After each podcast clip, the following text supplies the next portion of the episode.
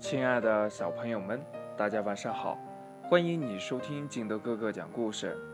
今天呢，金德哥哥给大家讲的故事叫《山下有棵樱桃树》。树林里，啄木鸟公公清晨起来，用嘴巴敲打着树干，报告春天的消息。嘟嘟嘟，嘟嘟嘟，春天来了，春天来了。春姑娘悄悄地在田野里走来走去，手里一把一把地撒下绿色的种子。柳树弟弟悄悄地探出脑袋张望起来，桃花妹妹望着蓝天白云，咧着嘴笑了。咦，山下小河边有一棵樱桃树，难道没有听到啄木鸟公公的报告？怎么还没有开花呀？田野里，桃红柳绿草青青，多么热闹啊！只有那一棵樱桃树呀，可怜巴巴的。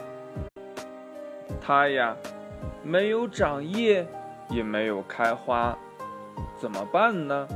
蚯蚓说呀：“我给樱桃树松松土。”蜜蜂说呀。我给樱桃树唱唱歌。露珠说呀：“嗯，我给樱桃树喝口水。”太阳说呀：“我给樱桃树照阳光。”樱桃树听到了蜜蜂嗡嗡的歌声，终于醒来了。它喝了一口露珠，迎着阳光伸伸懒腰，把根须呀。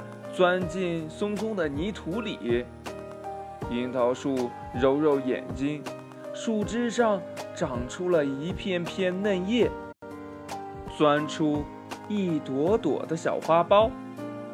伙伴们多快活呀！小鸟叽叽喳喳地唱起歌儿，小泉叮叮咚咚地弹起琴弦。不多天呢，樱桃树。